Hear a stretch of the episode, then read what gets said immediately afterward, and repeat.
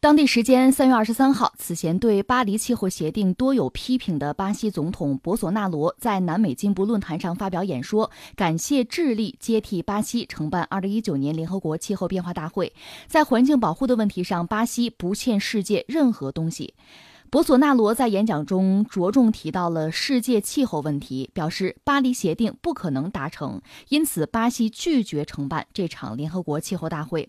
当天，包括阿根廷、巴西和智利在内的八个南美国家在智利首都圣地亚哥签署声明，宣布创立一个新的南美地区的一体化机制——南美进步论坛，用以代替前委内瑞拉总统查韦斯和巴西前总统卢拉主导成立的南美国家联盟。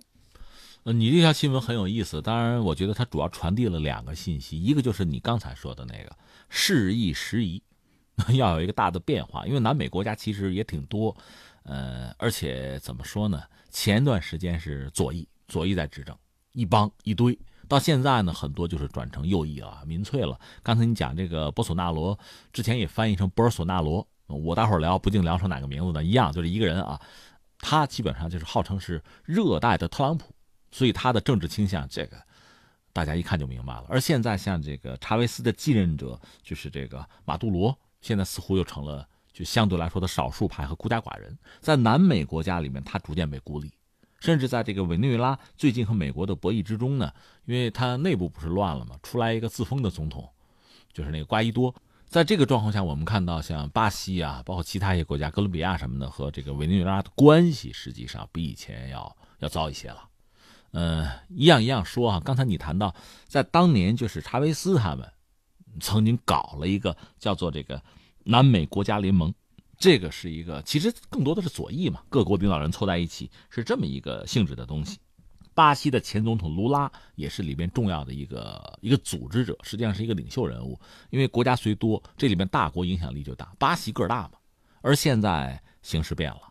左翼已经灰头土脸的下台了，所以现在又凑了八个国家，包括什么阿根廷啊、智利这帮八个国家，南美国家凑在一起搞了一个进步论坛，南美进步论坛也是个一体化组织。这里边作为巴西肯定要发挥一个领头羊的作用。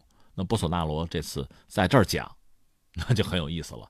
那么整个这个机制一旦形成之后，应该说南美就是未来一段时间吧，这个右翼啊、民粹啊，这个这个性质、这个主旋律。是不是就定下来了？那换句话说，委内瑞拉会被孤立，嗯，这个恐怕已成现实了。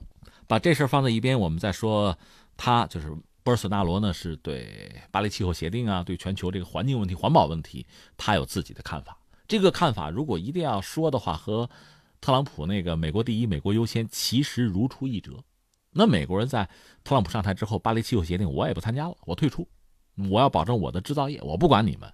啊，巴西也是这套词儿，但是问题在于，美国和巴西呢确实不是一个国家。美国它地理位置比巴西其实要坦率讲要好，而且对世界承担的责任，巴西这儿因为大概有三分之二的这个亚马逊雨林是在巴西，所以他对世界负有的责任和美国还真的不一样。那波尔索纳罗他不管那么多，你看，呃，从一系列的这个他的言行上可以看到他行事的风格。他是上任之后呢，先奔了美国，嗯，和特朗普据说相谈甚欢，但是呢，也没达成什么协议。他是希望美国人多买他的糖，美国人不愿意买。那实际上，美国对他的一些产品还有这样那样的这个算是禁令，有这些东西在贸易上想突破，不是那么容易。好像有一个巴西的官员就评论说：“说美国人哈，什么便宜都想占，但什么又不愿意给，这是他的这个状况。”那波尔索纳罗甚至还拿中国压美国，说：“我下半年我要去访问中国啊，这个中国是我们最大的贸易伙伴啊。”那意思不行，我们找别人去了，也表达这么一个意思。说到底，为了经济社会发展，那作为国家领导人，当然你就你就得想办法。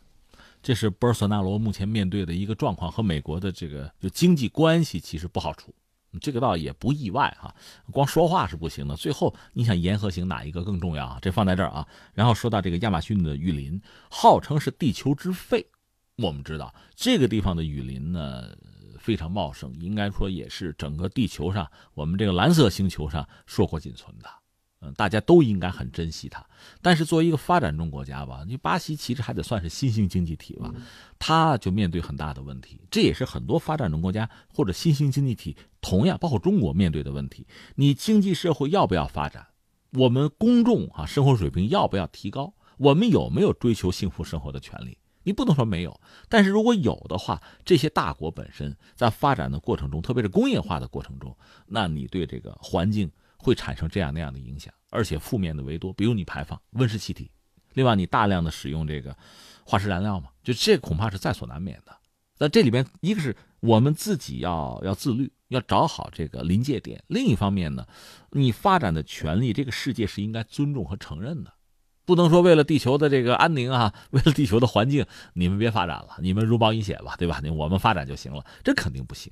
发展中国家有这个权利，但是呢，为了自己的发展，完全对这个世界不去负责任也不行。但你看美国人就这样，我退出了，怎么着吧？巴西现在说我也这样，而且他我刚才讲和美国比起来，美国还好一点，巴西它不是热带雨林在这儿了吗？所以巴西更容易成为众矢之的，整个世界都会说他，你得保存好啊，你不能这样子，对吧？博尔索纳罗还想在那搞高速公路呢，穿越热带雨林，我还有这个想法了，让你们叨叨叨，我什么也不能干，那我经济怎么发展？那我怎么对得起选民的选票，对吧？你让我怎么办？我不管你们，我不欠任何人的，这就是他的逻辑。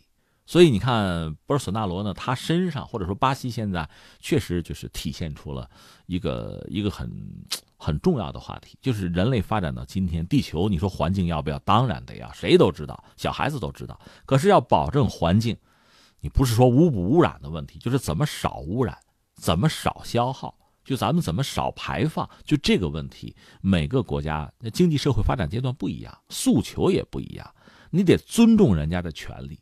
包括中国，我们发展，我们追求幸福的权利，谁敢不尊重？谁能不尊重？但是呢，你像我们加入了这个巴黎气候协定，我们是有承诺的，我们是想节能减排，我们要还给子孙一个比较干净的环境，这是我们。可并不是每一个国家都这么想，那怎么想才行？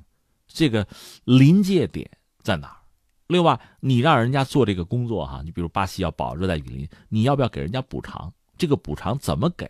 周边国家是不是应该多给？发达国家是不是要多给？或者说给资金、给技术，总要想一个办法。否则的话，那大家真的，你看你一个总统或者一个什么政治家任期他是有限的，我就考虑眼前，之后我就不管了，不就成这样子了吗？